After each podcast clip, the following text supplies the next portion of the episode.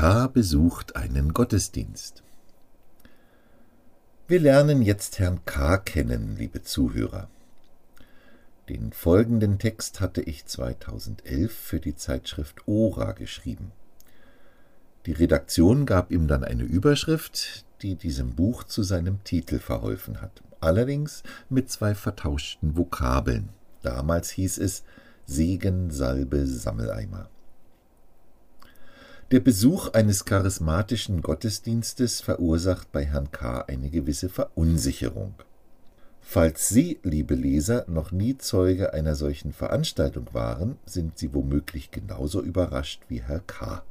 Ach so, und falls Sie nicht wissen, was charismatisch sein soll, die charismatischen Gemeinden und Pfingstkirchen lehren und betonen Phänomene wie das Reden in unbekannten Sprachen, das sie Zungenrede nennen, oder prophetische Äußerungen durch Gläubige, die direkt von Gott inspiriert sein sollen. Herr K. fand in seinem Briefkasten eine Einladung zu einem Gottesdienst. Nicht in einer Kirche, sondern in einem Zentrum. Herr K. war neugierig seine Frau eher skeptisch. Sie wollte sich lieber später von ihm erzählen lassen, was er erlebt hatte. Also machte er sich eines Sonntags alleine auf den Weg. 9.55 Uhr. Herr K. sitzt auf einem Stuhl im Gemeindesaal, da der Gottesdienst um 10 Uhr beginnt. Zumindest beginnen sollte, der Einladung nach. Ringsum plaudern Menschen in den Gängen, im Foyer, und durch die Fenster sieht Herr K. Autos in Richtung Parkplatz rollen. Niemand scheint es eilig zu haben, den Platz einzunehmen. Obwohl die Uhrzeit auf der Einladung falsch abgedruckt wurde? 10 Uhr. Keine ersichtliche Änderung der Situation. Nichts deutet darauf hin, dass hier irgendetwas in absehbarer Zeit anfangen würde. Herr K. liest zum vierten Mal den Zettel mit den Veranstaltungshinweisen für die nächste Woche, der auf seinem Stuhl gelegen hatte. 10.15 Uhr. Fünf Menschen betreten die Bühne, nehmen hinter Keyboard und Schlagzeug Platz, greifen zur Gitarre oder zum Mikrofon. Nach einer halben Minute stimmen sie ein Musikstück an. Die Leute im Saal stört das nicht sonderlich bei ihren Gesprächen, Begrüßungen und Plaudereien. Einige, die schon saßen, stehen allerdings auf. Herr K. weiß nicht recht, warum. Vorsichtshalber bleibt er sitzen. 10.19 Uhr. Eine Sängerin auf der Bühne bittet darum, die Plätze einzunehmen, da man nun anfangen wolle. Das Lied wird fortgesetzt. Die Besucher verlassen die Gänge und suchen sich Plätze in den Stuhlreihen. Nun stehen fast alle, den Blick zur Leinwand gerichtet, auf die der Text des Liedes projiziert wird. Herr K. singt leise mit, lässt allerdings einige Zeilen aus. Er versteht nicht, was da steht. Warum sollte er etwas singen, was er nicht begreift? 10.26 Uhr. Ein Mann löst die Musiker auf der Bühne ab um die Anwesenden zu begrüßen und dann vorzutragen, was auf dem Zettel steht, den Herr K. bereits mehrmals gelesen hat.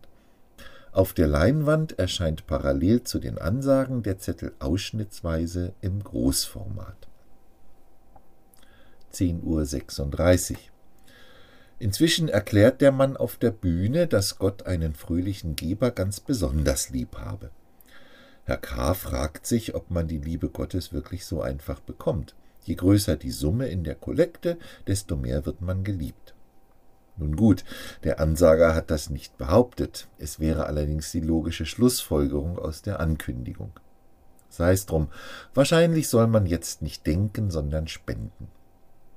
Der Mann zitiert, wie es scheint, aus seiner Bibel, dass in ein paar Minuten jeder geben soll, was er sich im Herzen vorgenommen hat.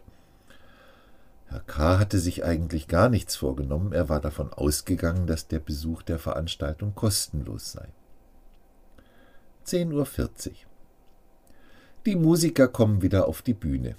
Es sei Zeit für die Anbetung, erfährt Herr K., und dass jeder eingeladen sei, zum Singen nach vorne vor die Bühne zu kommen, näher zu den Musikern.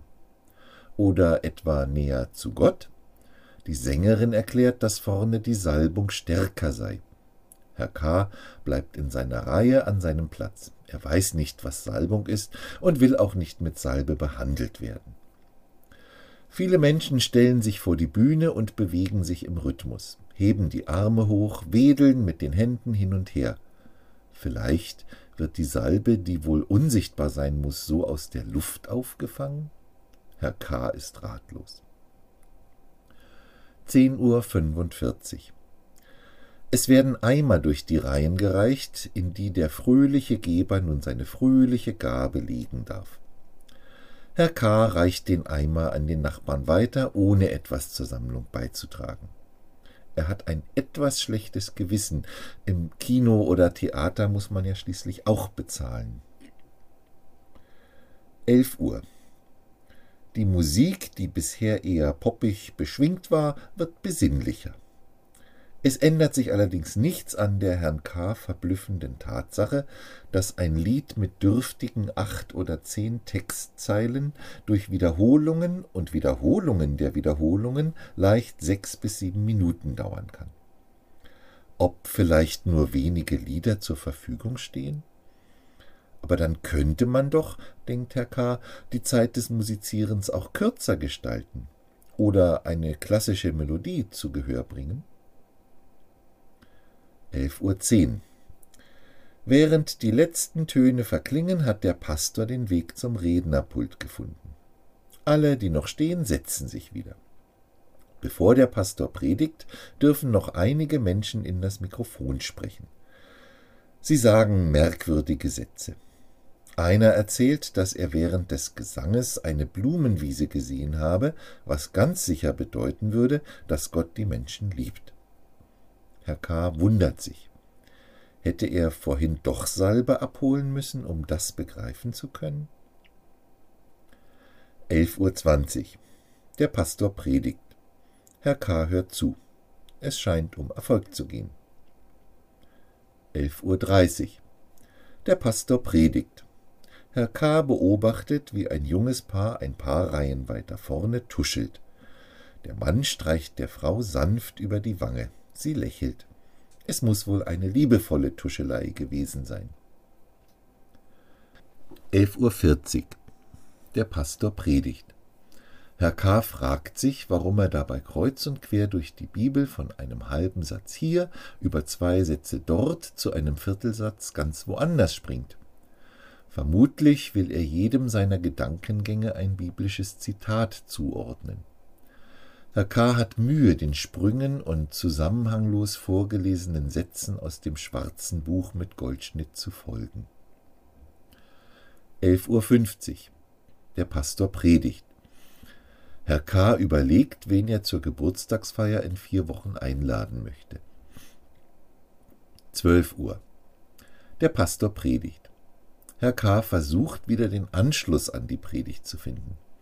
Ihm ist allerdings nicht klar, warum die vom Pastor beschriebene paradiesische Situation mit seinem Leben etwas zu tun haben könnte. Es ist viel von Sieg und Kampf die Rede, von Kraft aus der Höhe, die dabei hilft, den Feind, welcher Feind das eigentlich sein soll, fragt sich Herr K., zu besiegen. 12.10 Uhr. Der Pastor sagt Amen. Die Musiker kommen wieder auf die Bühne. Menschen, die Gebet oder Segen wünschen, dürfen während der nun folgenden Musik nach vorne kommen. Die Gemeinde steht wieder. Mancher dürfte froh darüber sein, nach so langem Sitzen. Herr K. fragt sich, ob es im Foyer Kaffee geben wird. Er meint, beim Hereinkommen etwas gesehen zu haben, was wie eine Bistro-Ecke aussah. 12.15 Uhr. Es wird immer noch gesungen. Einzelne, die mit außerordentlichem Mut versehen sein müssen, entfernen sich trotzdem schon aus dem Saal. Herr K. zögert. Er will nicht unangenehm auffallen. 12.20 Uhr. Die letzten Töne sind verklungen, die Menschen strömen hinaus. 12.30 Uhr. Herr K. hat einen Kaffee bekommen für 70 Cent. Der Preis ist in Ordnung, findet er. Eine ältere Dame spricht Herrn K. an und fragt, ob er zum ersten Mal hier sei. Herr K. nickt. Ob er denn Lust habe, am Mittwoch zum Hauskreis zu kommen, fragt die Dame. Herr K. weiß nicht, was ein Hauskreis ist, aber er schreibt sich Adresse und Uhrzeit auf. Zu Hause fragt Frau K. ihren Mann, ob ihm der Besuch in der Gemeinde gefallen und was der Pastor gepredigt habe. Herr K. runzelt die Stirn. Nun ja, murmelt er, vielleicht war das eine Veranstaltung für Eingeweihte. Ob Herr K. einen Hauskreis besuchen wird, bleibt abzuwarten. Immerhin ist er ja von Natur aus neugierig.